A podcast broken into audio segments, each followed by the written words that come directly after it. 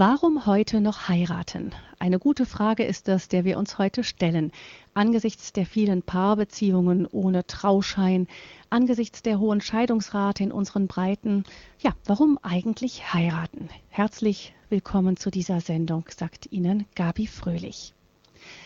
Ein wenig Statistik zum Beginn der Sendung standesamtlich geheiratet haben im Jahr 2012 rund 387.000 Paare. 387.000. Und geschieden wurden im selben Jahr knapp 180.000 Paare.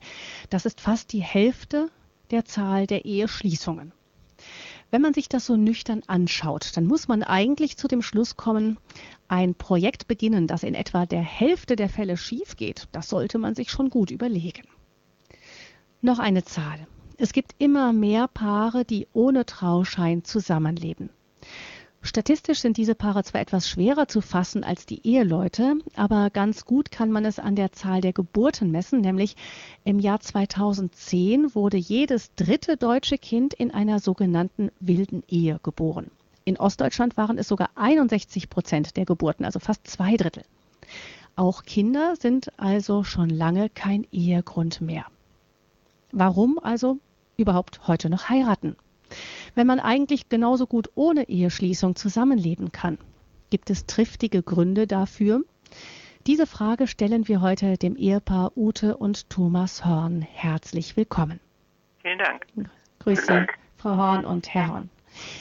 Sie sind uns beide zugeschaltet aus Krefeld. Sie sind verheiratet seit 1979, haben sieben Kinder großgezogen, sind beide Ärzte. Allerdings praktiziert Frau Horn schon länger nicht mehr, sondern setzt sich seit vielen Jahren in der Paar- und Familienberatung ein. Gemeinsam mit ihrem Mann hat sie zehn Jahre lang in der überkonfessionellen Ehe- und Familienarbeit Team F mitgewirkt. Sie hat viele Bücher geschrieben, eines auch gemeinsam mit ihrem Mann. Und in vielen dieser Bücher stellen sie sich der Frage, weshalb die Ehe überhaupt noch ein zeitgemäßes Lebensmodell sein soll. Als Sie also damals 79 geheiratet haben, Herr und Frau Horn, warum haben Sie das damals getan? Ja, wir haben uns vier Jahre zuvor kennengelernt, während des Medizinstudiums. Über das gemeinsame Studieren und viele Gespräche kamen wir uns näher. Wir merkten, wir haben ähnliche Interessen und Ziele fürs Leben. Wir begannen eine Freundschaft mit dem Ziel der Ehe. Unsere gemeinsame Vision war eine Doppelarztpraxis, zwei oder drei Kinder, ein Haus und noch so das ein oder andere. Ich war total verliebt, aber wenn meine Frau nur Karriere hätte machen wollen, hätte ich keine Beziehung mit ihr angefangen. Wenn sie gesagt hätte, ich will keine Kinder, hätte ich mich von ihr getrennt. Wenn wir später keine bekommen hätten, wäre das für mich etwas anderes gewesen. Aber diese beiden Fragen habe ich ganz früh in unserer Beziehung gestellt und die Antworten waren für mich richtungsweisend für unsere gemeinsame spätere Entwicklung. Wir haben dann 1978 Verlobung gefeiert und 1979 geheiratet. Ein Jahr später waren wir mit dem Studium fertig. Manchmal, wir haben während des Studiums schon so viel Zeit miteinander verbracht, wie manche ein ganzes Leben lang nicht. Jede Vorlesung, jede Prüfungsvorbereitung, jede Prüfung. Und auch in der Freizeit haben wir oft zusammen Sport gemacht. Da lernte man sich schon sehr gut kennen. Wir waren immer sehr ehrlich miteinander und Treue war für uns ganz wichtig. Es war damals etwas Ungewöhnliches schon während des Studiums zu heiraten. Aber uns war dieser Zeitpunkt, den wir wählten, sehr bewusst, denn der theoretische, äh, theoretische Teil des Studiums, der ging zu Ende und wir gingen ins sogenannte praktische Jahr. Ein neuer Abschnitt begann, eine neue Umgebung und wir wollten ein Zeichen setzen. Wir wollten Eheringe tragen, wir wollten den gleichen Namen tragen, um zu zeigen, wir gehören zusammen. Werbt nicht um uns. Für uns war es ein Schutz für uns und auch für andere. Und außerdem fanden wir es sehr schön, dass wir die Rückendeckung unserer Eltern hatten. Sie hatten uns Mut gemacht zur Heirat und haben gesagt, wir bezahlen euer Studium bis zu Ende. Und wir unsererseits waren auch nicht zu stolz dazu, es anzunehmen. Es war damals, wie gesagt, nicht üblich, vor Ende des Studiums zu heiraten. Und so wurden wir oft nach den wahren Gründen gefragt, nach dem Motto, musstet ihr heiraten? Wegen einer möglichen Schwangerschaft. Aber nein, wir konnten sagen, nein, wir wollten aus freien Stücken heiraten. Im Freundeskreis haben wir oft beobachtet, dass man auch den Zeitpunkt verpassen kann zu heiraten. Wenn mal der eine will und mal der andere, aber beide nie zur gleichen Zeit. Und das ist tragisch. Da geht es dann oft um Machtkämpfe.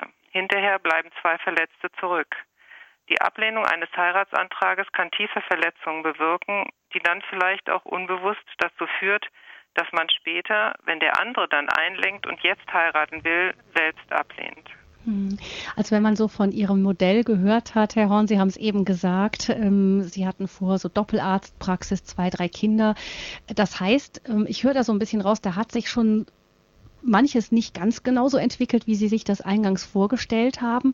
Aber so die Kernpunkte, die waren Ihnen wichtig. Eben nicht, äh, Beruf ist wichtig für uns, ist etwas Schönes, aber es ist nicht alles. Wir wollen eine prächtige Familie haben mit Kindern. Später sind es dann insgesamt sieben geworden. Sie haben auch Pflegekinder mit großgezogen. Ähm, das heißt, Sie haben dann das, Sie sind mit bestimmten Vorstellungen und Wünschen in die Ehe gegangen, aber das hat sich dann mit der Zeit so entfaltet. Ja, Sie haben völlig recht. Die Kernpunkte zwischen uns sind genauso geworden, wie wir es uns gewünscht haben. Und das, was am Anfang unsere Kernfragen waren, die wir auch ehrlich gegenseitig beantwortet haben, das war letztlich die Grundlage, damit hinterher sich vieles entwickeln konnte. Und vieles war in der Tat, hat sich hinterher ganz anders entwickelt. Und wir sind sehr glücklich damit, aber wir hatten davon zunächst keine Ahnung, haben das auch gar nicht erwartet.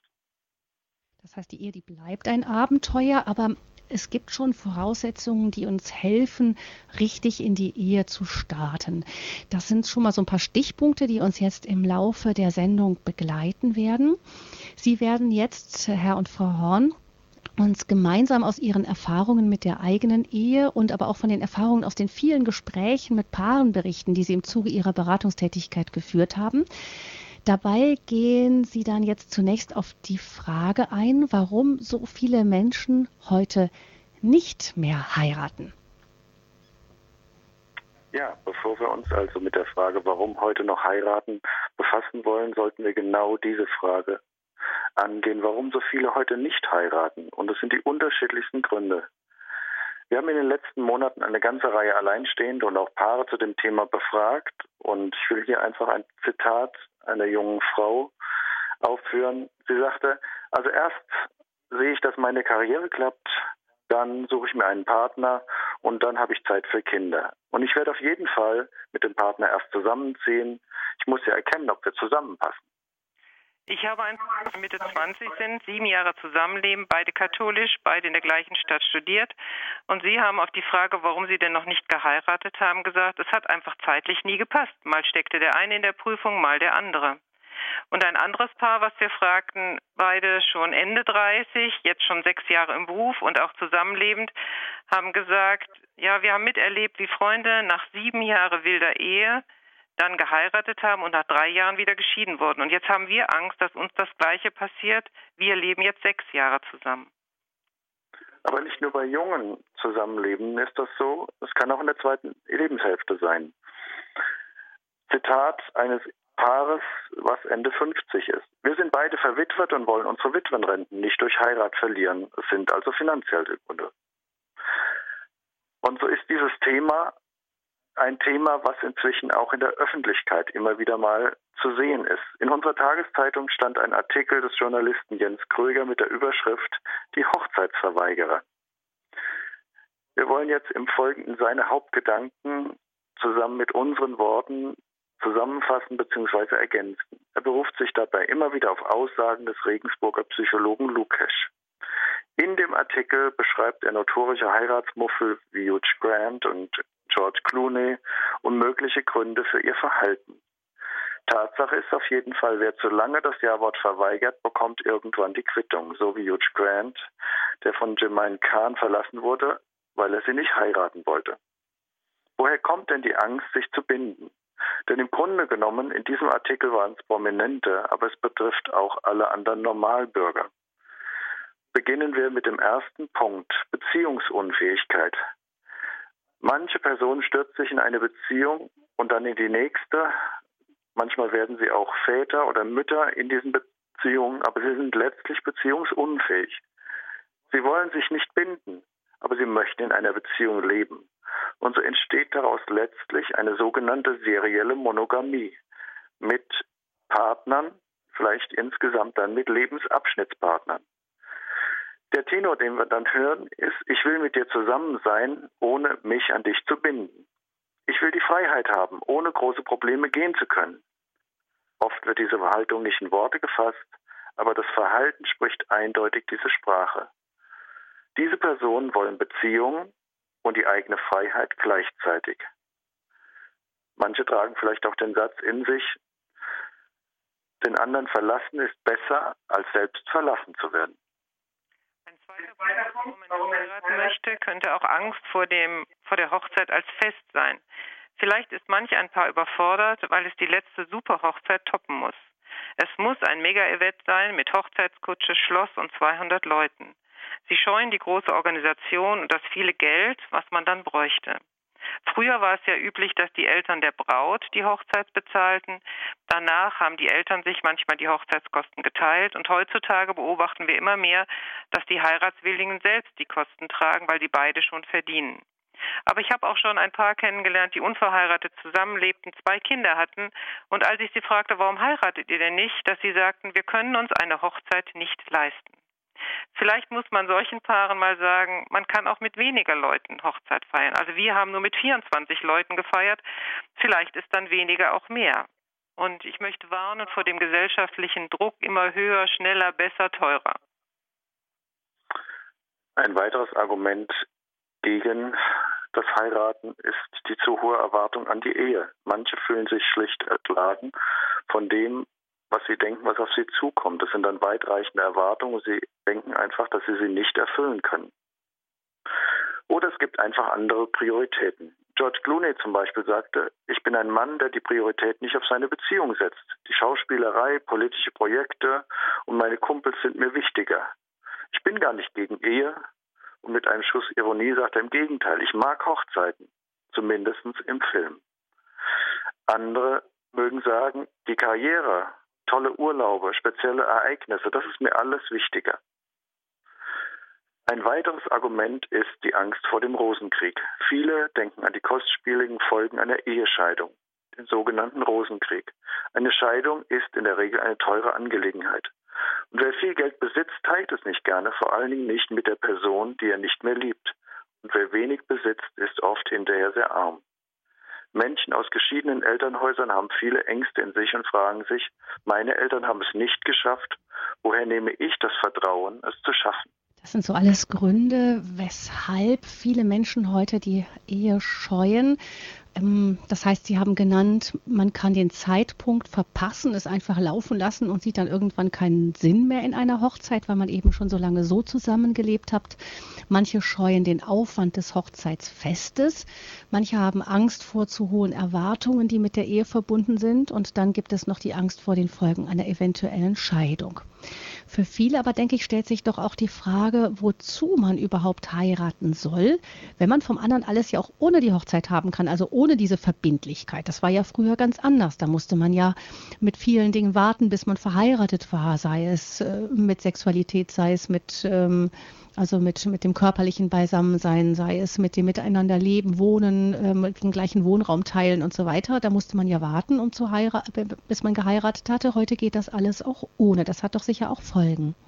Ja, das hat auf jeden Fall Folgen, wenn die Gesellschaft immer weiter dazu einlädt, zu sagen, ihr könnt auch ohne Heirat miteinander leben und es keine Konsequenzen hat.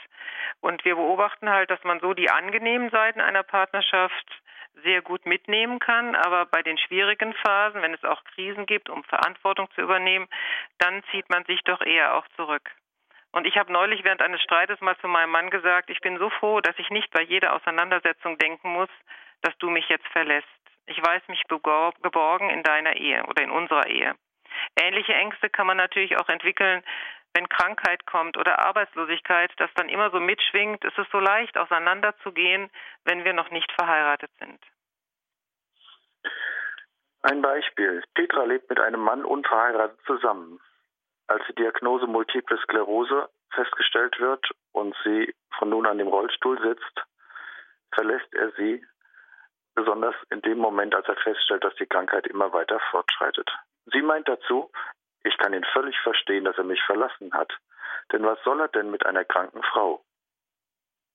Ein Mensch mit Rückgabemöglichkeit, Der Mensch darf so lange bleiben, wie er mir nützt, wie er mich schmückt, wie er mir gut tut. Wenn meine Frau heute einen Schlaganfall bekäme, wäre das bestimmt sehr schwer für uns, aber es wäre kein Grund für mich, sie zu verlassen.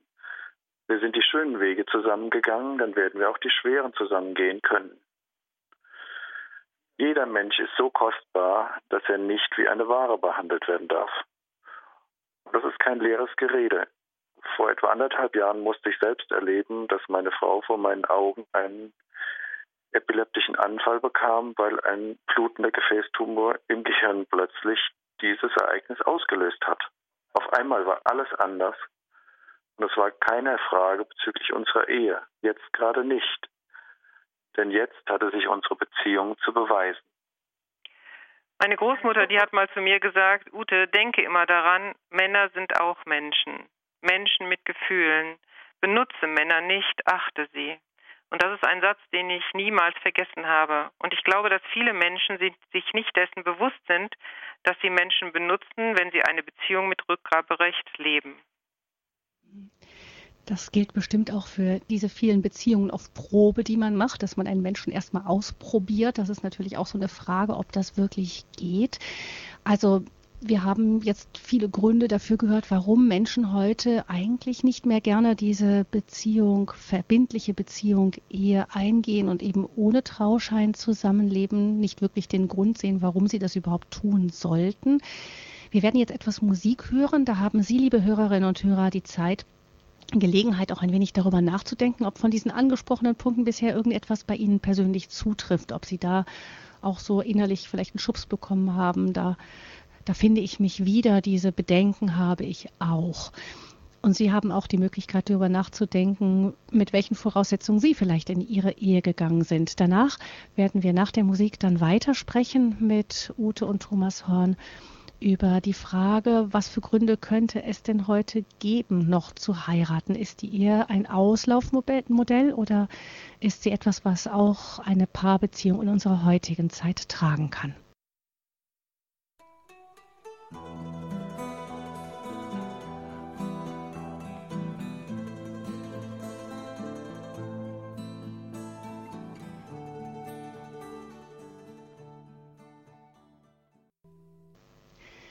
Sie haben eingeschaltet in der Lebenshilfesendung bei Radio Horeb mit dem Thema Warum heute noch heiraten? Ute und Thomas Horn, Buchautoren und erfahren in der Paarberatung, sind unsere Studiogäste heute in dieser Sendung. Und ähm, wir haben eben von Ihnen gehört, die Erfahrungen, die Sie in Gesprächen immer wieder gemacht haben, warum Menschen heute so viel seltener heiraten und auch oft ohne Trauschein zusammenleben und warum sie oft sehr, sehr spät heiraten überhaupt erst. Ähm, wir haben von Ihnen, Herr und Frau Horn, gehört, dass Sie damals sich schon als Studenten entschieden haben zu heiraten, noch während des Studiums, damals auch ein ungewöhnlicher Zeitpunkt. Sie sind immer wieder gefragt worden, ähm, war das so, dass ihr heiraten musstet als Studenten, weil war da vielleicht ein Kind unterwegs? Aber Sie haben gesagt, nein, das war damals wirklich eine echte Entscheidung, die Sie getroffen haben, sich füreinander zu entscheiden und auch anderen signalisi zu signalisieren, ich bin vergeben und mein Ich gehöre zu einem anderen Menschen. Ähm, aber nach allem, was man von ihnen bisher gehört hat oder wenn man auch eben diese prominenten Presse durchschaut und so, da fragt man sich natürlich dann, ähm, ist das etwas, was für uns äh, eher konservative Menschen eher etwas ist? Ist die Ehe eigentlich in unserer Gesellschaft fast schon Auslaufmodell? Ja, die Frage müssen wir uns stellen. Hat die Ehe überhaupt noch eine realistische Chance heute? Unsere Gesellschaft hat sich daran gewöhnt, dass man einfach so ohne Trauschein zusammenlebt. Und oft hört man sogar das Argument, weißt du, eigentlich sind wir doch auch ohne Standesamt verheiratet. Es kommt doch nur darauf an, dass wir es uns gegenseitig versprechen. Oder manche sagen, wir fühlen uns eigentlich wie verheiratet. Manche fragen sich auch, ja, wann beginnt denn überhaupt Ehe? Auf dem Standesamt, in der Kirche oder wenn wir das erste Mal miteinander geschlafen haben? Manche bringen sogar noch andere Kulturen mit in die Diskussion ein und sagen, dass es ja überall anders ist. Mal wird man mündlich verheiratet, mal per Handschlag, mal schriftlich, mal mit einem Vertrag. Interessanterweise sprechen aber die gleichen Menschen, die meinen, sie seien auch ohne Standesamt verheiratet, nicht von Scheidung, wenn sie wieder auseinandergehen. Was dann aber doch eigentlich logisch wäre. Also jeder scheint sich doch immer das so gerade dahin zu basteln, was er gerne haben möchte. Denn Trennung wird eigentlich nie wie eine Scheidung behandelt. Was ist die Ehe überhaupt? Die Ehe ist eine rechtlich und öffentlich anerkannte Verbindung von Mann und Frau zu einer dauerhaften Lebensgemeinschaft. Sie ist ein Bund zwischen Mann und Frau. Sie basiert auf der vor Zeugen ausgesprochenen Entscheidung zur lebenslangen Treue und Hingabe. Sie ist ein lebenslanger Stand, in dem ich mich bis zum Tode verpflichte. Ehen, die gelingen, nehmen das Versprechen zur Hingabe aneinander in guten und in schlechten Zeiten sehr ernst. Sie wissen um ihre eigenen Schwächen und Stärken und sie sind bereit, miteinander auch durch sehr schwierige Phasen zu gehen. Für Christen ist die Ehe keine menschliche Erfindung, sondern Gottes Idee. Sie erbitten Gottes Segen für ihren gemeinsamen Weg und vertrauen auf Gottes Führung und seine Wegweisung. Wenn es zu Krisen kommt, glauben sie, dass Gott sie hindurchführt und ihnen hilft, zu vergeben und selbst um Vergebung zu bitten. Sie erfahren immer wieder, wie Gott ihnen neue Liebe für den Ehepartner gibt. Für katholische Christen ist die Ehe darüber hinaus noch ein Sakrament, was sich Mann und Frau gegenseitig spenden und was unauflöslich ist. Sie sehen dann durchaus noch gute Gründe, heute noch zu heiraten. Sie haben gerade eben ein paar Gründe genannt, die vor allem gläubige Christen sich geben für ihre Entscheidung? Oder gibt es noch andere gute Gründe für eine Hochzeit, die eben jetzt nicht direkt dem Glauben entspringen? Ja, wir wollen im Folgenden jetzt einige Gründe beleuchten und möchten die Gründe aber nicht so als Entweder-Oder-Gründe verstanden wissen, sondern als mehrere Facetten des einen Grundes, warum möchte ich heute noch heiraten. Und das sind alles Gründe, die sich gegenseitig ergänzen. Aber zunächst möchte ich noch ein paar Worte in unseren Mittelpunkt stellen, die Anne Lindberg gesagt hat. Sie hat sie geschrieben auf der Rückseite ihres Buches Muscheln in meiner Hand. Und ich fand das so wunderbare Worte, die mir sehr geholfen haben, zu verstehen, warum Ehe auch nicht immer einfach ist. Wenn man jemanden liebt, so liebt man ihn nicht die ganze Zeit, nicht Stunde um Stunde auf die gleiche Weise. Und doch ist es genau das, was die meisten von uns fordern. Wir haben so wenig Vertrauen in die Gezeiten unseres Lebens, in die Gezeiten der Liebe, in die Gezeiten der Beziehungen. Wir jubeln der steigenden Flut entgegen und wehren uns erschrocken gegen die Ebbe. Wir haben Angst, sie würde nie zurückkehren. Wir verlangen Beständigkeit, Haltbarkeit und Fortdauer. Und die einzig mögliche Fortdauer des Lebens wie der Liebe liegt doch im Wachstum, im täglichen Auf und Ab, in der Freiheit, in einer Freiheit im Sinne von Tänzern, die sich kaum berühren und doch Partner in der gleichen Bewegung sind. Mir hat dieses Bild von Flut und Ebbe sehr geholfen. Und ich glaube, wir brauchen eine realistische Vorstellung von Beziehung, von Ehe, dass es nicht immer auf Wolke 7 ist, sondern dass es mal die Flut gibt mit dem Verliebtsein, mit den schönen Zeiten der Liebe, mit den Höhepunkten und dann gibt es aber auch die Ebbe. Das entspricht den Krisenzeiten und den Zeiten, in denen wir vielleicht auch Wege alleine gehen müssen. Und darin zeigt sich, ob schon wahre, tiefe, selbstlose Liebe gewachsen ist. Die, die nicht nur den eigenen Vorteil sieht, sondern auch gönnen kann und mittragen kann. Nun zu den Gründen oder wie meine Frau gesagt hat, zu den Facetten dieses einen Grundes heiraten zu wollen. Das erste, ich will aus Liebe heiraten. Wenn ich den Menschen gefunden habe, den ich liebe, möchte ich mich mit ihm verbinden, für immer mit ihm zusammen sein, eine Familie gründen. Das erfordert eine Entscheidung, ein Versprechen. Eigentlich ist es das Natürlichste der Welt.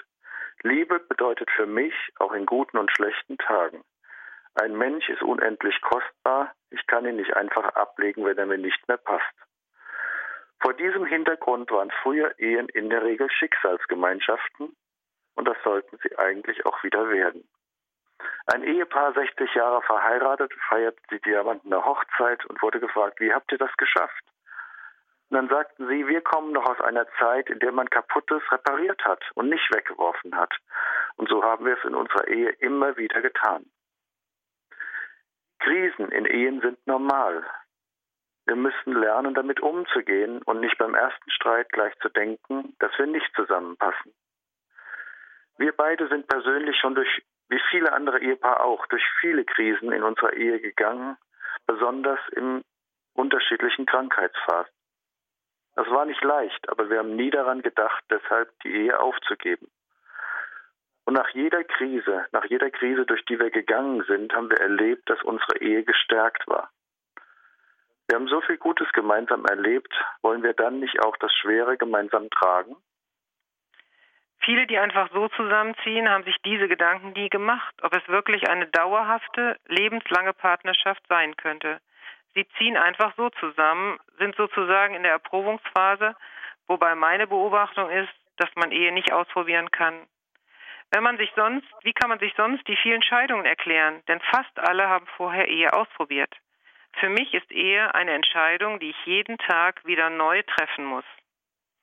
In der Vorbereitungszeit habe ich ein katholisches Ehepaar getroffen, die jetzt 35 Jahre verheiratet sind.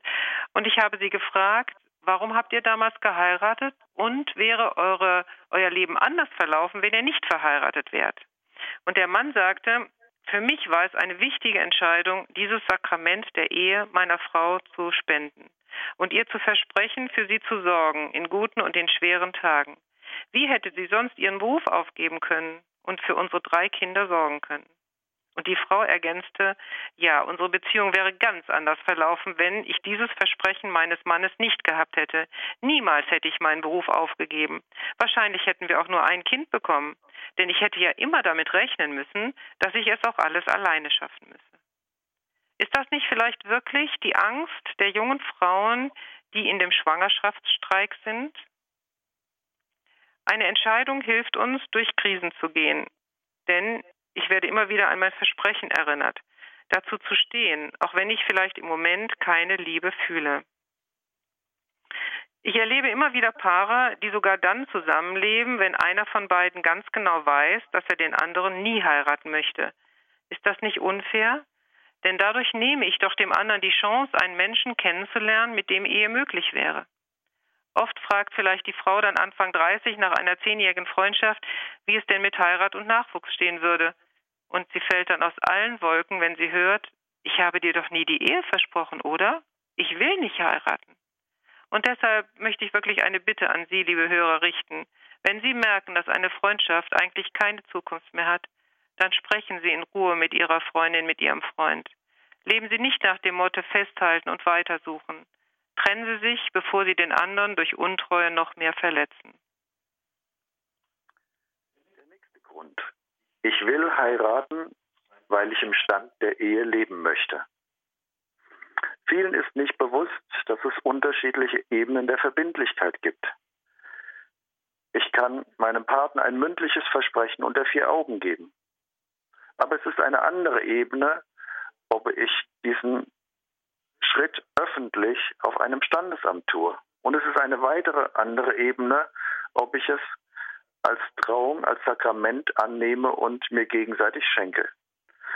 Eine Mutter erzählte hierzu neulich, seitdem meine Tochter von ihrem langjährigen Freund gefragt wurde, ob sie ihn heiraten möchte und der Hochzeitstermin feststeht, ist sie viel gelöster. Jetzt erst wirkt sie richtig glücklich. Vorher schien sie immer gedacht zu haben, ob er mich mal verlässt, ob er heimlich weitersucht. Es ist auch heute noch etwas anderes, ob ich meinem Chef eine Freundin oder Lebensgefährtin vorstelle oder meine Ehefrau. Und man wird auch in der Öffentlichkeit immer noch anders angesehen und beurteilt. Im Freundes- und Verwandtenkreis ist die Hochzeit immer noch der Beweis, die zwei meinen es ernst miteinander.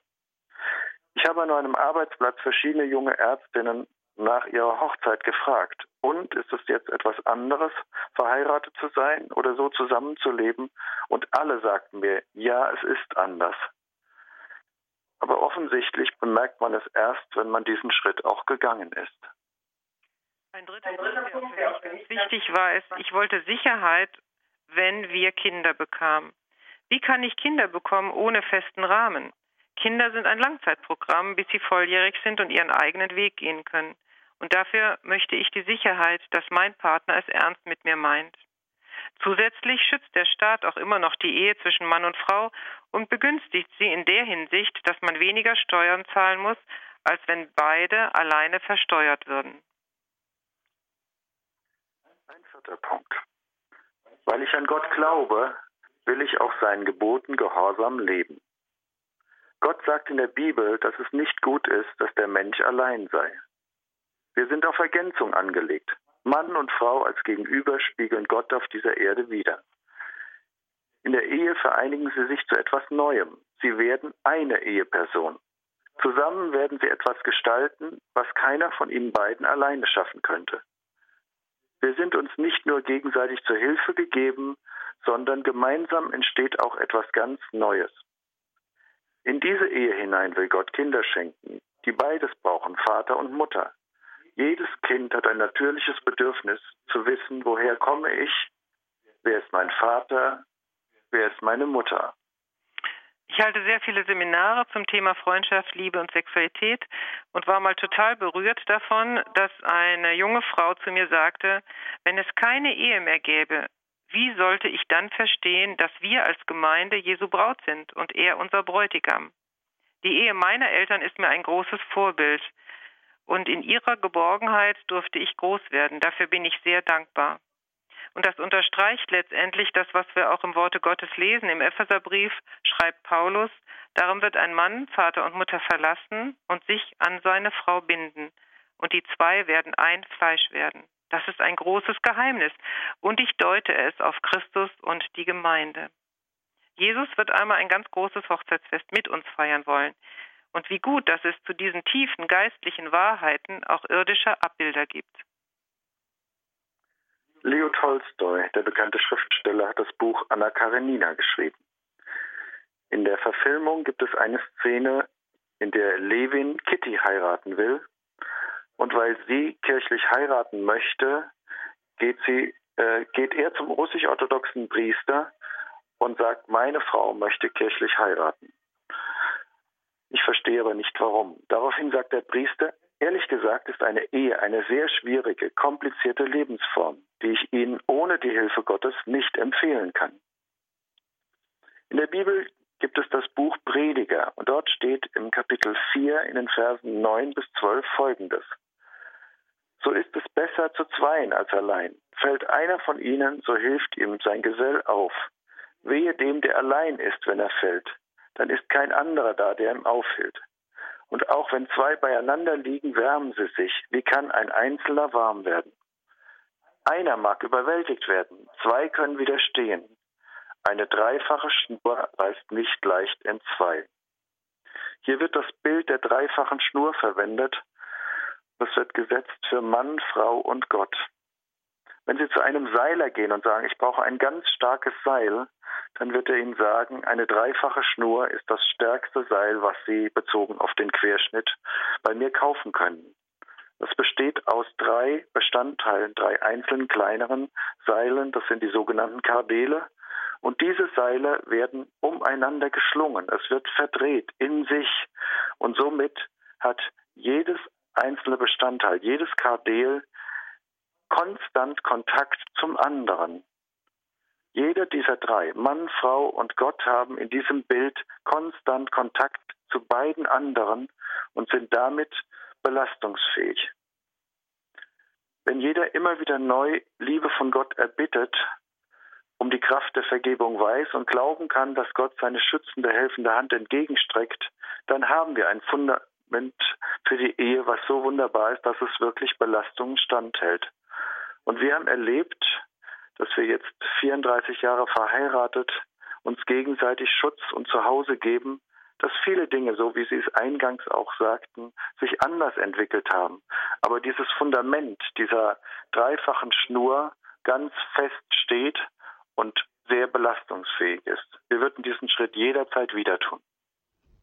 Ich denke, das ist ein, guter Punkt, an dem wir noch etwas Musik hören können, in dem jeder von uns sich auch noch mal, in der jeder von uns sich noch mal nachhören kann, in sich hineinhören kann, um sich zu fragen, würde ich den Schritt jederzeit auch wieder tun? Was ist das Fundament, auf dem ich stehe? Setze ich meinen Fuß auch wirklich immer wieder auf dieses Fundament und halte ich mich fest an diesem Seil, das mir mit meiner Eheschließung gegeben ist? Wir hören etwas Musik und dann geht es weiter in der Sendung mit Ute und Thomas Horn zum Thema Warum heute noch heiraten.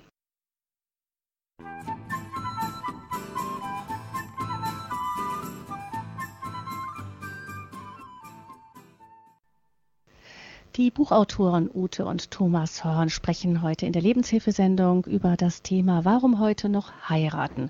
Wir haben viele Gründe gehört, warum Menschen heutzutage seltener heiraten als früher, immer weniger. Und ähm, wir haben aber auf der gleichen Seite, auf der anderen Seite auch wieder viele Punkte gehört, warum es noch gute Gründe gibt zu heiraten, dass Ehe eben doch nicht ein Auslaufmodell Modell ist, sondern wirklich ein festes Fundament für eine Beziehung, eine langfristige Beziehung zu zweit, einen stabilen Rahmen für eine Familie, auch mit Kindern. Herr und Frau Horn, Sie haben uns da so auch erzählt aus Ihrer persönlichen Erfahrung, dass Sie auch Krisen durchgemacht haben, dass aber immer dieses Seil dann am Ende doch gehalten hat und Sie in dieser Beziehung immer weiter gewachsen sind, auch gerade in den Krisenzeiten. Das hört sich wunderschön an. Man fragt sich aber dann tatsächlich, ist das vielleicht ein schönes Ideal? Es ist ja so, dass Scheidungen sehr häufig sind und viele Menschen scheitern einfach auch. Also es gibt äh, die Statistik, die ich eingangs zitiert habe, sagt, dass die Zahl der Scheidungen inzwischen fast halb so groß ist pro Jahr wie die Zahl der Eheschließungen. Und da scheint es mir klar, dass viele Angst davor haben. Sagen sie, machen wir es denn dann besser als die vielen anderen? Viele haben Angst, enttäuscht zu werden und wagen den Sprung dann vielleicht gar nicht erst fragen sich, ja, vielleicht fragt sich aber ein junges Paar, das sagt, eigentlich würde ich gerne, aber dann traue ich der Sache vielleicht doch nicht. Gibt es ähm, irgendwelche Haltungen oder auch ähm, ja, Voraussetzungen, die eine Beziehung so machen, dass man eher immun ist gegen eine Scheidung? Kann man sich gegen diese Gefahr einer Trennung irgendwie wappnen? Ja, also wir haben da einen sehr schönen Artikel gefunden, den der Soziologe Hartmut Esser geschrieben hat und der ist Dozent an der Universität Mannheim. Der hat in Fokus den Artikel geschrieben mit dem Titel Kein Ehevertrag, mehrere Kinder. Und darin prägt er auch diesen Begriff scheidungsimmune Menschen. Und er sagt dazu, Folgendes sei typisch für diese scheidungsimmunen Menschen. Als erste die kirchliche Heirat als stärkster Faktor, da dieses zeigen würde, dass sich die Eheleute nicht als Individuen, sondern als kollektive Einheit sehen würden. Das zweite wäre Kinderwunsch. Das dritte wäre, dass Geschmack und Einstellungen zueinander passen. Und das vierte wäre die Akzeptanz des Partners vom eigenen Umfeld. Später kommen noch folgende Stabilisationsfaktoren dazu. Gemeinsames Eigentum, gemeinsam Erlebtes, also gemeinsame Erinnerungen, viele Freunde und Bekannte, aber eben insbesondere viele gemeinsame Freunde und Bekannte. Ehen, die diesen Kriterien entsprechen, nennt der Autor gut gerahmte Beziehungen. Und er schreibt weiter, dass gut gerahmte Beziehungen weniger Ehekrisen hätten, vor allen Dingen weniger schwere Ehekrisen, weniger Seitensprünge und sie würden nach eigener Beurteilung ihre Ehe als gut bis sehr gut einstufen. Und somit gibt er einen Rat an junge Paare. Macht keinen Ehevertrag, sondern glaubt, dass eure Ehe halten wird. Denn wenn ihr einen Ehevertrag macht, rechnet ihr praktisch mit der Möglichkeit des Scheiterns. Zögert nicht. Geht für den anderen erkennbar ein Risiko ein. Zeigt euch gegenseitig, dass ihr euch auf den anderen verlassen wollt. Zeugt mehrere Kinder, investiert in gemeinsames Eigentum, startet gemeinsame Projekte, verbringt viel Zeit miteinander und habt viele gemeinsame Freunde. Und ich denke, aus eigener Erfahrung kann ich sagen, was auch noch wichtig ist, dass man, wenn man in einer tiefen Krise steckt und nicht glaubt, dass man da rauskommt, dass man sich Hilfe holen kann. Es gibt sehr, sehr gute Ehebücher, es gibt sehr gute Seelsorge, es gibt Eheseminare, und uns hat das alles sehr geholfen. Und auch nach 34 Jahren Ehe waren wir gerade in einer Situation, wo wir beide nicht richtig weiter wussten und nicht miteinander reden konnten über ein Problem. Und wir sind an Silvester zu Freunden gefahren und haben gesagt, könntet ihr uns helfen? Und jeder von uns konnte praktisch sein Problem darstellen und unsere Freunde haben uns geraten, sie haben mit uns gebetet und wir sind dann wieder mit neuem Mut nach Hause gefahren. Und das möchte ich auf jeden Fall sagen, dass wir es nicht alleine schaffen müssen, sondern wir können Hilfe in Anspruch nehmen und uns nicht zu stolz dafür sein. Das fände ich noch einen ganz, ganz wichtigen Punkt. Das heißt, da gibt es bestimmte Rahmenbedingungen, die helfen, dass eine Ehe hält. Das zeigen auch Untersuchungen, Statistiken. Ähm, Es ist ja so, dass wenn man vor so vor der Frage steht, ähm, soll ich heiraten, soll ich nicht heiraten, haben viele auch Angst, dass das vielleicht nicht der Richtige sein könnte. Vielleicht doch noch jemand anderes kommt, der noch mehr passt, noch richtiger ist. Gerade junge Menschen haben oft diese Fragestellung. Und ähm, das hindert ja viele daran, sich einfach mal so ganz hineinzuwerfen, sich ganz zu investieren. Ich denke, dass da auch oft das Problem mit drin steckt, dass man als ähm, Jugendlicher schon einige Beziehungen hinter sich hat, die dann vielleicht enttäuscht wurden. Die erste große Liebe, die hat einen dann verlassen und so. Das heißt, die Angst vor Enttäuschungen ist wahrscheinlich auch deshalb größer geworden, weil so viele Menschen sich ähm, ja einfach auch mehr Erfahrungen gesammelt haben, viel vielleicht mit niedrigerer Hemmstelle ähm, intensivere Beziehungen eingegangen sind, die dann enttäuscht wurden. Da haben Sie vollkommen recht. Und ich kann mich erinnern, dass mich mal äh, eine junge Frau gefragt hat, Frau Horn, was würden Sie denn jetzt machen, wenn Sie dem absoluten Traummann begegnen? Denn Sie haben ja gesagt, Sie wollten gerne einen Franzosen heiraten und Sie hatten bestimmt auch noch andere Wünsche in sich. Und jetzt kommt dieser Mann zur Tür rein, der alles hat, was Sie sich immer wünschen. Und dann habe ich gesagt, da habe ich nur eine Antwort drauf. Mit diesem Mann würde ich mich nicht treffen. Denn ich bin nicht bereit, unsere Ehe aufs Spiel zu setzen. Sieben Kinder. Das heißt, ich mache neun Menschen unglücklich und jage einer Idee nach. Und ich denke, das ist für uns was ganz Wichtiges. Mit dieser Eheschließung haben wir für uns beschlossen, die Suche ist abgeschlossen und wir bleiben bei diesem Menschen. Und ich glaube, wenn man diese Entscheidung tritt, in diesen Bund wirklich eingeht, zu sagen, ich verspreche dir, ich bleibe bei dir. Ich meine, jeder von uns weiß, dass es auch Situationen gibt, wo es wirklich ganz, ganz schwer ist. Aber ich glaube, dass auch die Angst ähm, dass es schief geht und so ganz viele Verhaltensweisen in uns hervorrufen, die es wirklich einer Ehe schwer macht. Und wenn ich einfach sage, ich gehe erstmal davon aus, es geht gut und nicht schon, ich habe tausend Ängste, was alles passiert, dann glaube ich, haben wir auch schon ein gutes Fundament geschaffen. Das heißt, auf der einen Seite ist das so, dass man äh, Mut, dass sie uns Mut machen, einfach mal unser Herz hineinzuwerfen, uns mal ganz zu investieren, so wie Gott das ja auch für uns getan hat, sich ganz äh, investiert hat, also sich ganz äh, auch alles aufs Spiel gesetzt hat, ohne sich zurückzunehmen, nämlich dieses kleine Stückchen, was ich zurücknehme, sprich Ehevertrag und vielleicht Gütertrennung und so weiter. Das ist schon so, dass man ein kleines Stück zurückbehält und das ähm, hindert uns daran, dann im Endeffekt wirklich mit ganzem Herzen und mit vollem Schwung vorauszugehen, äh, vor, ja, voranzugehen in der Ehe. Ich möchte Mut machen, gute und ehrliche Fragen am Anfang einer Beziehung zu stellen. Ich hatte eingangs der Sendung erwähnt, dass ich meine Frau gefragt hatte, wie sieht es aus mit Karriere? Willst du unbedingt große Karriere machen? Wie sieht es aus mit Kindern? Und für mich war es wichtig, wenn sie diese beiden Fragen so beantwortet, dass das ihre erste Priorität ist, nämlich Karriere zu machen und da in diesem Zusammenhang auf Kinder zu verzichten, dass ich hätte sagen müssen, das passt nicht zu dem, wie ich mir meine Ehe und eine Familie mit dir vorstelle, dann müssen wir uns trennen.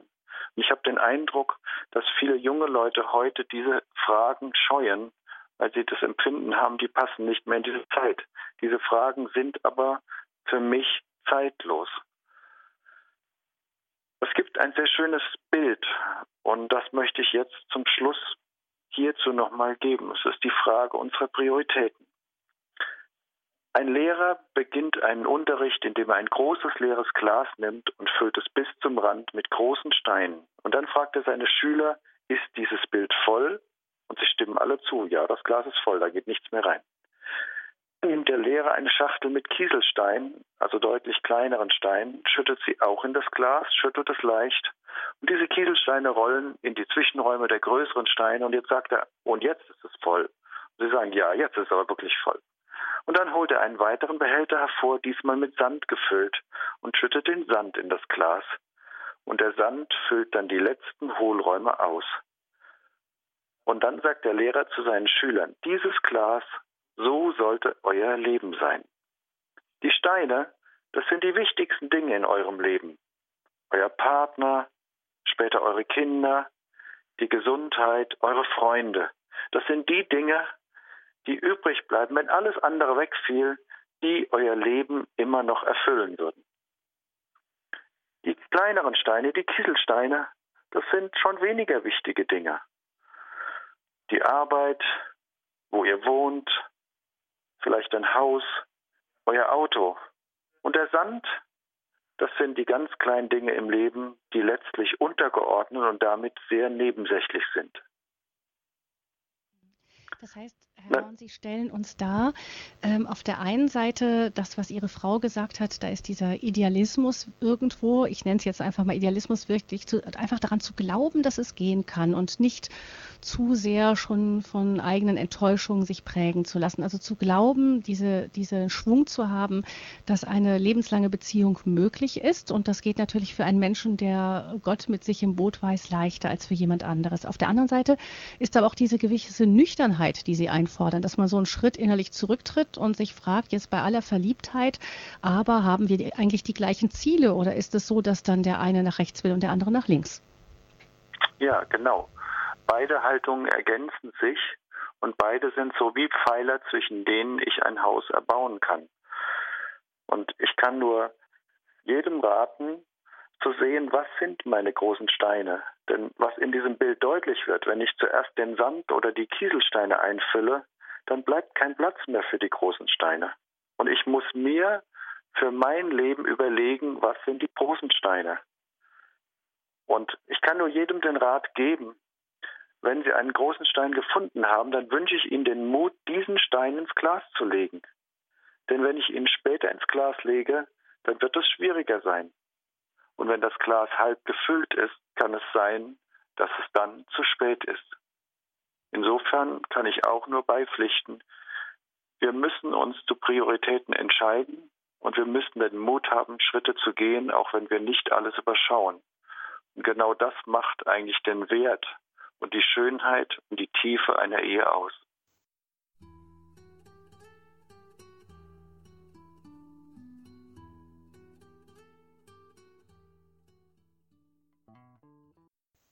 Warum heute noch heiraten? Das ist der Titel dieser Lebenshilfesendung mit Ute und Thomas Horn, beide Buchautoren, ähm, gelernt Ärzte. Herr Horn praktiziert als Arzt und Frau Horn ist schon lange in der Ehe, Familie und auch Jugendberatung tätig.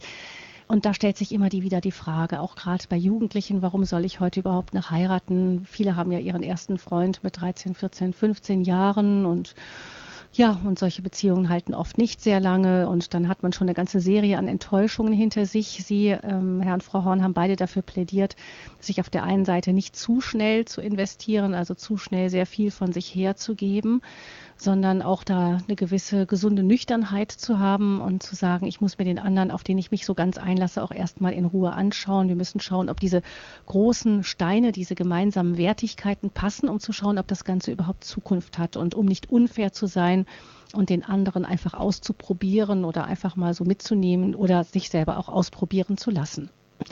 Sie haben da ein Bild genannt, vorhin, Frau Horn, eben das Bild von ähm, Christus, dem Bräutigam und seiner Braut, der Kirche, der Gemeinde. Und das ist ja ein Aspekt, der gerade in der katholischen Kirche immer wieder wichtig ist, wenn es um das Sakrament der Ehe geht, nämlich diese unbedingte, bedingungslose Treue Christi zu seiner Braut, auch wenn diese immer wieder untreu ist. Und genau das ist ja bei vielen die Angst, dass man sich jemanden ganz hingeben ähm, soll dann, wenn man das Eheversprechen dann eingeht, der dann sein Versprechen am Ende vielleicht doch nicht hält, der, der eben nicht ist wie, wie Christus mit seiner Kirche. Sie haben gesagt, da ist es einfach auch gut, die Motivation des anderen vielleicht auch mal abzutasten und sich zu fragen, ähm, will derjenige eigentlich überhaupt bei mir bleiben? Oder ist es so, dass Liebe für ihn vielleicht dann doch eher das Gefühl ist, das dann vergänglich ist? Ja, das ist genau richtig, wie Sie das beschrieben haben. Das ist eine ganz wichtige Frage, die oft gar nicht gestellt wird, weil sie halt nicht gezwungen sind, vorher zu überlegen, will ich überhaupt eine lebenslange Beziehung, so wie das früher natürlich war. Bevor man zusammenzog, hat man sich die Frage gestellt, ist es eine lebenslange Beziehung und ist diesen Bund der Ehe eingegangen?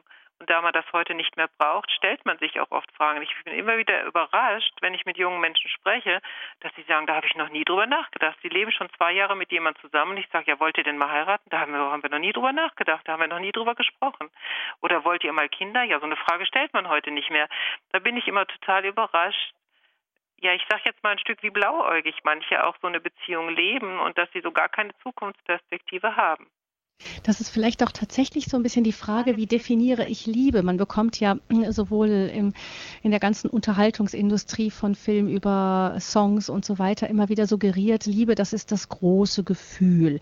Sicher ist Liebe nicht gefühllos, aber man, ich habe den Eindruck, dass es oft auch daran liegt, dass man einfach sagt, ja, Liebe, das, das das muss immer dieses große Gefühl irgendwie haben. Und wenn das dann weggeht, wenn ich dann für jemand anderes entflamme, der mich plötzlich begeistert, der mich fasziniert, dann ist meine Liebe eben weg und dann ist es doch ehrlicher, so denken viele, wenn ich dann zu meiner neuen Liebe stehe. Also das, was ich immer wieder erlebt habe, gerade auch wenn Leute eine zweite Ehe eingegangen sind und sie dann bei mir saßen und ihre Eheprobleme erzählten, dass sie dann darauf kamen, also wenn ich jetzt gewusst hätte, dass es mit der zweiten Beziehung wieder an dem Punkt scheitert, dann hätte ich auch bei dem ersten Partner bleiben können. Und ich glaube, das ist etwas, man nimmt sich als Persönlichkeit mit, man nimmt seine Probleme mit und wahrscheinlich werden sie in der nächsten Beziehung wieder auf die eine oder andere Weise hochkommen. Und deswegen glaube ich, ist es wichtig, dass wenn Probleme da sind, dass wir sie angehen, dass wir daran arbeiten, dass wir uns ändern. Und das ist auch eine ganz große Chance. Ich habe manchmal so zu meinem Mann gesagt, wir sind wie zwei Edelsteine, die jetzt in der Ehe auch geschliffen würden und die sich verändern dürfen. Und diese Chance, die ist total gut. Und eine, ein Paar sagte mal, ich habe, wir haben jetzt sieben Jahre miteinander gearbeitet und das soll ich alles wegschmeißen, um wieder bei Null anzufangen. Und ich glaube, diese Sicht müsste man vielleicht auch mal hören, dass es einfach ein Prozess ist, ein Weg ist und äh, dass wir reifen dürfen und das tut manchmal auch weh und ist manchmal auch nicht schön. So wie meine Mutter zu mir mal gesagt hat, meinst du eigentlich, es macht mir Spaß, dich zu erziehen? Es ist anstrengend und so gibt's halt in der Ehe auch Phasen, die sind anstrengend, aber wenn wir sie durchgestanden haben, dann kommt auch wieder ein leichtes, äh, leichtes Stück Weg und eine schöne Phase. Das ist ja wahrscheinlich auch das Problem, dass oft gerade dann Paare sich trennen, wenn sie jemand anderes plötzlich ein Dritter dann auftaucht, der ähm, in diese Ehe einbricht, dass man eben lange nicht daran gearbeitet hat, sondern es hat einfach laufen lassen, man sich einfach so einrichtet in seinem Alltag. Der eine, jeder hat seinen Beruf und irgendwie trifft man sich, um die Kinder noch zu versorgen, macht vielleicht mal hin und wieder einen gemeinsamen Ausflug, aber ansonsten ist viel Konversation ja oft schon vorher nicht mehr da. Ja, eines der Probleme, was wir haben, ist, dass in der deutschen Sprache der Begriff Liebe sehr unscharf definiert ist. Es gibt andere Sprachen wie die griechische, die durchaus unterschiedliche Begriffe für unterschiedliche Arten von Liebe benutzt. Wir haben zum einen das Gefühl der Verliebtheit. Viele der Beziehungen beginnen mit diesem Gefühl der Verliebtheit, aber dieses Gefühl ist flüchtig. Das kann für Wochen oder Monate anhalten, aber es ist kaum möglich, dauerhaft in einer Beziehung der Verliebtheit zu bleiben. Außerdem ist diese Form in irgendeiner Weise auch lebensunfähig. Es ist egal, wie viel ein Telefonat kostet, wie viel Zeit es kostet. Man investiert in dieser Zeit ganz viel in die Beziehung zum Partner, ist aber letztlich an diesem Gefühl interessiert und nicht unbedingt am Fortkommen des anderen. Wir unterscheiden davon die romantische Liebe. Das ist das, was wir als Paar zusammen erleben, als schöne Stunden, als etwas, was uns kostbar, wertvoll geworden ist, was uns miteinander verbindet, wo wir gemeinsame Interessen teilen, wo wir uns erinnern an schöne Stunden der Vergangenheit, sie wieder aufleben lassen. Da gibt es die unterschiedlichsten Formen. Und wir haben schließlich diese selbstlose Liebe, diese Liebe, die sich selbst zurücknimmt und in den anderen hinein investiert. Und ich glaube, am Anfang einer Beziehung sind wir alle Analphabeten in dieser selbstlosen Liebe. Wir beginnen das, ohne wirklich zu wissen, was es bedeutet. Und in den Herausforderungen des Alltags, in den Krisen, fangen wir an, dieser selbstlosen Liebe die ersten Schritte zu tun und Schritt für Schritt zu gehen. Dann fangen wir an zu rufen, Gott, ich brauche deine Hilfe, ich brauche neue Liebe, ich möchte den Weg gehen, ich möchte an der Seite des anderen stehen, aber ich weiß im Moment nicht weiter. Und darin wächst etwas, was immer kostbarer wird. Aber im Deutschen vermischen wir dieses mit dem Begriff Liebe und berauben damit der Tiefe der Ehe immer wieder etwas, wenn wir es nur reduzieren auf dieses Gefühl der Verliebtheit, wie es ganz oft in der Boulevardpresse oder in Fernsehshows zu sehen ist. Ich habe mal in einen Zeitungsartikel gelesen, da ging es um Menschen, die ähm, eine schwere Verletzung durch einen Unfall erlitten haben, also dadurch entstellt worden sind. Und ich erinnere mich an einen Fall, wo eine Frau eben durch einen Brandunfall ein, hinterher ein ganz entstelltes Gesicht hatte, selber dann hinterher die Scheidung eingereicht hat, weil sie ihrem Mann nicht zumuten wollte, mit ihr, mit diesem Krüppel weiter zusammenzuleben. Ähm, und sie zeigte durchaus Verständnis dafür ihren Mann und sagte, ich möchte eigentlich nicht, dass er sich zwingt, bei mir zu sein, dass er sich zwingt, mich anzuschauen. Das sind jetzt natürlich, ist wirklich eine Extremsituation. Wir sagen mal, also das sind wirklich seltene Fälle, die wirkliche Extremfälle sind.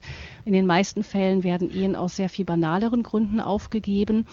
Aber das zeigt vielleicht doch etwas von dem, was meine ich eigentlich, wenn ich mit dem anderen sein will? Nicht, dass es ja in diesem Eheversprechen, das wir uns in der Kirche geben, in guten und in schlechten Zeiten meine ich dich, das Du, das andere, das irgendwo Unveränderliche. Und das kann sehr schwere Krisen geben, aber es ist tatsächlich die Frage, was habe ich gemeint mit diesem Eheversprechen? Also das, was ich oft beobachte, ist, dass wenn wir durch eine schwere Krankheit sagen, mal zum Beispiel, äh, ich bekomme Brustkrebs, und äh, mir wird eine Brust abgenommen, dass ich dann oft auch nicht glauben kann, dass der andere mich noch liebt. Und äh, das Zweite ist, dass ich mich selber auch nicht mehr mag und mich in den Spiegel gucke und sage, er kann mich ja gar nicht mehr lieben, weil ich mich selber auch nicht liebe. Und ich muss sagen, mir ist dieser Bibelvers Liebe deinen Nächsten wie dich selbst immer wichtig geworden, dass ich sage, wenn ich mich selber nicht annehme, mich selber nicht lieben kann, dann ist es für den anderen auch ganz schwer, an mich ranzukommen. Und ein Gynäkologe sagte mir mal vorhin, ich verstehe das nicht. Also ich erlebe so viele Paare, wo die Frau Brustkrebs hat, der Mann unglaublich verständlich ist und trotzdem sind diese Paare oft nach fünf bis sieben Jahren geschieden. Wie kann das denn sein? Und ich denke, dass wenn die Frau sich ablehnt, hat der Mann keine Chance, an sie ranzukommen. Und sie wird es auch gar nicht glauben, wenn er sagt, du bist für mich noch genauso schön, auch mit einer Brust. Das ist gar kein Problem für mich. Sie wird es ihm nicht glauben, weil sie sich selber ablehnt. Wir haben das in unserer eigenen Ehe auf einem anderen Gebiet erlebt, dass ich eine schwere Herzmuskelentzündung hatte. Und immer wenn mein Mann fragte, wie geht's dir, dann habe ich gesagt, lass mich in Ruhe, ich will nicht drüber nachdenken. Oder soll ich dir mal einen Tee bringen? Nein, ich will das nicht, du zeigst mir nur, ich kann es nicht. Und er kam nicht an mich ran. Warum? Weil ich sagte, ich hasse mich, wenn ich krank bin. Ich will meine Kinder selber großziehen. Ich will nicht ans Bett gefesselt sein. Und die Wendung kam erst, als ich gesagt habe, ich nehme mich an weil Gott mich liebt und er liebt mich krank oder gesund, deswegen kann ich mich auch anfangen zu lieben. Und damit wurde ein neuer Prozess eingeleitet, dass ich lernte, mich anzunehmen, auch wenn ich krank bin. Und dadurch kam mein Mann auch wieder an mich ran. Und das würde ich jetzt in Bezug auch auf diese Frau, die da verletzt worden ist. Es kann sein, dass der Mann sie wirklich auch ablehnt, aber es hört sich für mich auch ein Stück weiter so an, ich kann gar nicht glauben, dass mich jemand noch so liebt, weil ich liebe mich ja auch nicht. Und damit ist, glaube ich, äh, wirklich äh, schon die Ehe auf einem ganz, ganz schiefen, äh, auf einer ganz schiefen Ebene und da droht die Scheidung, wenn ich selber nicht Ja sagen kann zu mir. Hm. Da womit wir wieder bei diesem dreifachen Seil wären, das wirklich doch ein eine große Hilfe, Stütze ist in einer Beziehung, wenn man sich nicht alleine weiß und wenn man tatsächlich diese unbedingte Liebe vor sich hat, den, die, die Hand dieser unbedingten Liebe, die uns weiterhilft, auch da, wo wir vielleicht selber an unsere Grenzen kommen, was in solchen Extremfällen dann natürlich noch besonders verschärft ist. Das heißt, wir sind jetzt am Ende unserer Sendezeit mit dem Thema, warum heute noch heiraten. Herr und Frau Horn, ähm, wir hatten auf der, ich nehme mit, es ist wichtig, dass wir uns vorbereiten, also dass die Vorbereitung auf die Ehe schon richtig läuft, dass ich in der Wahl meines Partners auf der einen Seite vorsichtig bin und auch relativ nüchtern an manche Punkte herangehe. Ich erinnere mich an diese großen Brocken, die zuerst ins Glas müssen das heißt, eine gewisse Nüchternheit, darum wissen, dass das große Gefühl irgendwann nachlässt und man sich dann ehrlich fragt, was bleibt dann noch? Auf der anderen Seite eben aber auch mit Vertrauen hineingehen, was uns natürlich leichter fällt, wenn wir als Christen einfach daran glauben können, dass Gott mit uns in diese Beziehung hineingeht und uns hilft, eben diesen Weg weiterzugehen. Vielleicht stelle ich zum Abschluss aber noch eine Frage an Sie beide. Sie sind ja jetzt seit 35 Jahren verheiratet mit allen Höhen und Tiefen, wie wir in dieser Sendung herausgehört haben. Was würden Sie denn sagen, wenn jemand Ihnen sagt, was verpasse ich eigentlich, wenn ich nicht heirate? Ich lebe ja auch so zusammen mit jemand anderes. Was verpasse ich eigentlich? Nur mal kurz zusammengefasst. fällt mir halt diese ja, die Antwort dieses Ehepaars ein, dass ich gefragt habe. Sie sagen, unsere Beziehung wäre ganz anders verlaufen. Also ich weiß nicht, äh, ob ich meinen Beruf wirklich aufgegeben hätte, wenn ich nicht immer dran gedacht hätte, naja, irgendwann muss ich für mich selber sorgen. Ich glaube nicht, dass ich mehr als ein oder zwei Kinder bekommen hätte. Also jetzt diese Geborgenheit für sieben Kinder aufzubauen, das wäre gar nicht möglich gewesen, wenn mein Mann nicht gesagt hätte, okay, ich versorge dich weiter und du hast in mir den Rückhalt, auch den finanziellen Rückhalt.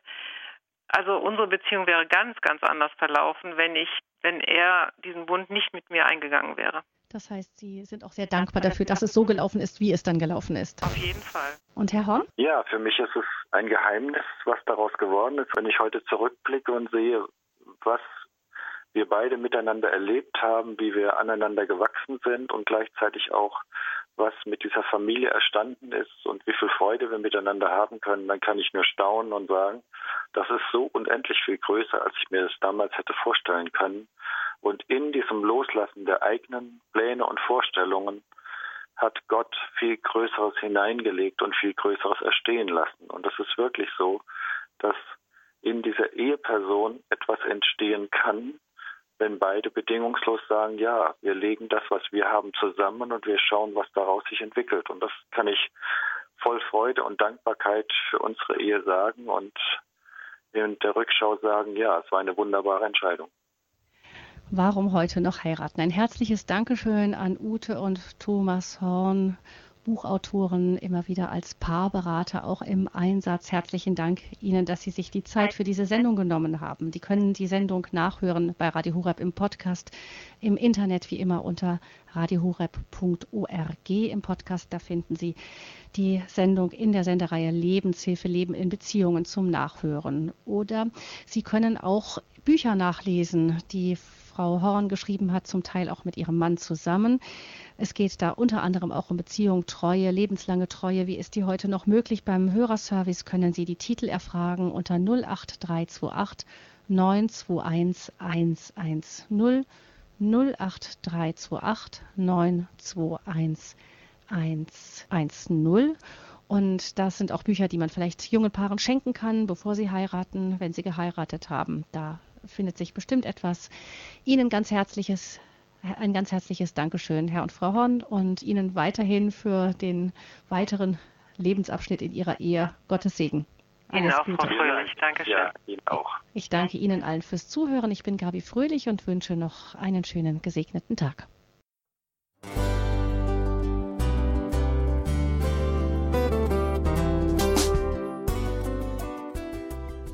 Liebe Zuhörerinnen und Zuhörer, vielen Dank, dass Sie unser CD- und Podcast-Angebot in Anspruch nehmen. Wir freuen uns, dass unsere Sendungen auf diese Weise verbreitet werden. Dieser Dienst ist für Sie kostenlos. Für uns ist er allerdings mit einem nicht unerheblichen finanziellen Aufwand verbunden. Deshalb sind wir für jede Spende dankbar.